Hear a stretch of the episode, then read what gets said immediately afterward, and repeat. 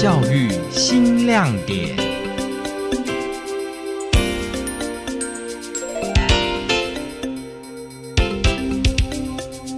各位听众朋友，大家好，欢迎收听我们今天的教育新亮点，我是林启宏。推广实农教育卓有成效，当然是关田国小获得了农委会全国实农教育杰出贡献奖。而关田国小校长王全兴表示，关田国小在校内辟建幸福农场，包含有水田、旱田、鱼菜共生园、空中农园以及智慧温室等等的场域，并且从校内逐渐往社区来延展推广实农教育。辟建了五大的农场，包含了水田、旱田、鱼菜共生。空中农园跟两座的温室，那这两座温室呢，其中一座是给我们幼儿园的小朋友来使用，可以训练他们大小肌肉的一个动作。那另外做温室是给我们高年级的小朋友来使用，让高年级的小朋友可以在温室里面哦种植他们所喜欢种植的一些蔬菜，还有新品种的育种。那关田国小的食农教育最主要就是以在地的食农。去乘以我们所谓的文明素养，就是搭配科技跟国际的部分，啊，带领着我们的孩子，啊，一起在我们校园的五大场域来进行所谓的课程教学和评量，让所有的孩子哈能够，嗯，喜欢种植，然后也喜欢从种植的一些作物，然后搭配我们在地的一些特色，哦，透过一些他们的一些食欲的部分，烹饪，还有一些烹煮的部分，哈。哦，煮出在地的一些美味，同时能够把这些美味跟我们的一些学弟妹或者我们的社区，还有一些我们的长辈来一起来做一些分享。王群金向表示，学校从二零零九年和关田区农会四建会向农疗署农业向下扎根计划申请经费，实施学童种稻的体验课程开始，历经十一年努力推动食农教育。透过产官学研究以及社区合作，办理超过两百场以上的教育活动，并且建构全年级每个礼拜至少一解的食农推动课程和教学，来培养孩子的食农素养。同时呢，关键国小的校本课程也结合了一零八新课纲，以食农教育二点零持续推动短中长期的规划。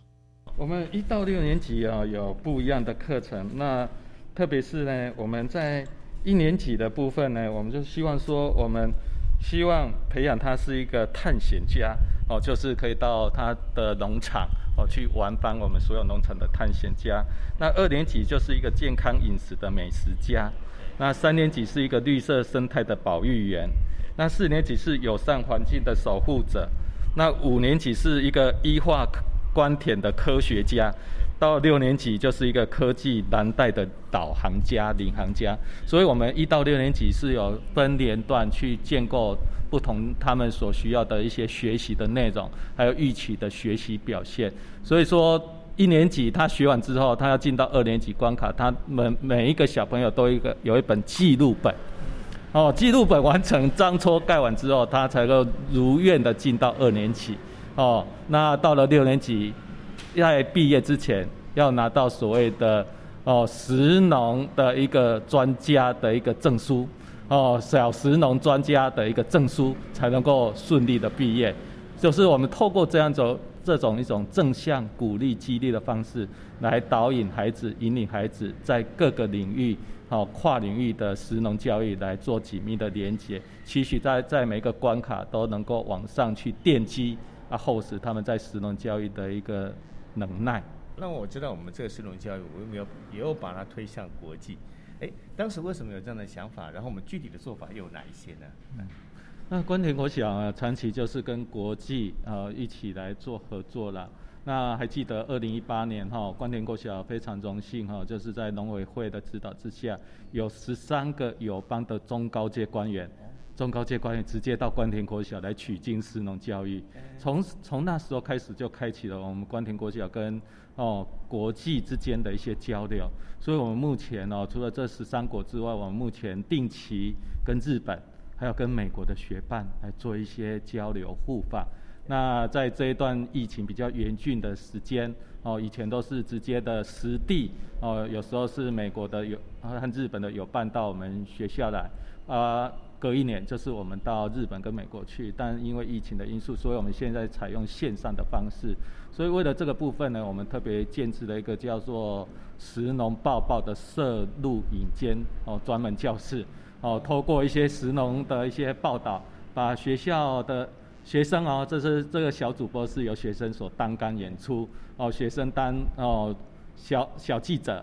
啊，小采访者，然后再当小主播啊，然后再当一个小导演，好啊，然后把自己小朋友自己把它录制成大概三到五分钟的一种实农哦，在校园的点点滴滴啊，透过影音 YouTube 的方式哈，跟国际的好朋友，跟国际的一些友伴。哦，来一起做一些交流互访。那我觉得彼此之间都有很大的成长。哦，举一个例子，就是在前一段时间刚好，诶，嗯，我们的市长啊，台南市的市长有把我们在地关田的凤梨干。哦，凤梨干哈寄到美国给蓬佩奥，哦，蓬佩奥来做一些享用，啊，对我们在地的关田的那个凤梨干哦非常感兴趣。那我们也做了一个专题，就是有关凤梨的部分。那关田其实也有有种植一些凤梨，那关田国小校内有种植，那我们就把凤梨苦瓜汤，还有凤梨干，哦，有小朋友自己单干演出，哦，拍了一部的一些三到五分钟的一个实农报报的一个短片。然后跟我们校内的学弟妹分享之外，我们也跟我们美国的呃国际的有办学校来做直播哦交流哦互访哦啊他们其实哦那美国他们没有吃过什么叫做凤梨苦瓜鸡汤，所以他们也非常感兴趣，说等疫情。哦，比较趋缓之后，哦，可以交做交流的话，他们很很很想要哦来一尝这个美味啦，哈，这个凤梨苦瓜鸡汤美味跟凤梨干的美味，我觉得听起来其实这种交流互访哦带带给彼此双方都有很大很正面的一种效益跟效果。那校长可不可以跟我们讲一下？其实呢，我们学校推动这实农教育应该有一段时间，而且不只是地方，要把它推向国际。那我想呢，其实你可以看看到说，像这个实农教育，除了建立小朋友一个正确的一个，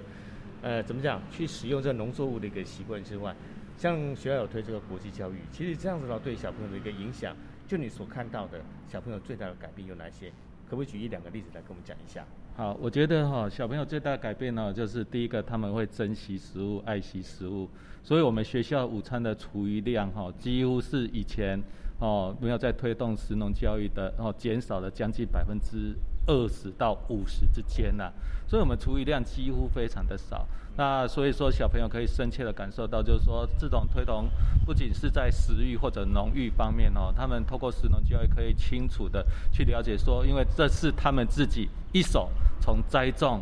到呵护到去抓虫到去浇灌。然后到收成，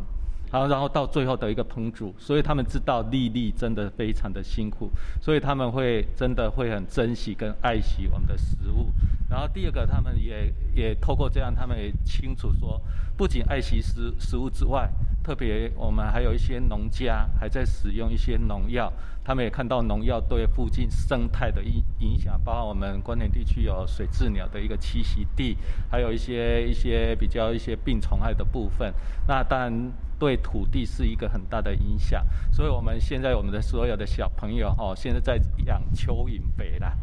要做一些蚯蚓肥，然后也做一些磷壳炭。那这些蚯蚓肥跟磷壳炭，还有我们的诶厨余的部分，我们都是把它废物再利用，好把这些。呃，本来一些对环境有污染，我们再重新把它再利用，所以小朋友透过这样子，真的是可以学会，就是说，哎，我们有些废物真的可以变黄金，让我们的土壤、土地，哦，就像大地之母，继续可以让我们继续种植这么好的一些作物，这样子。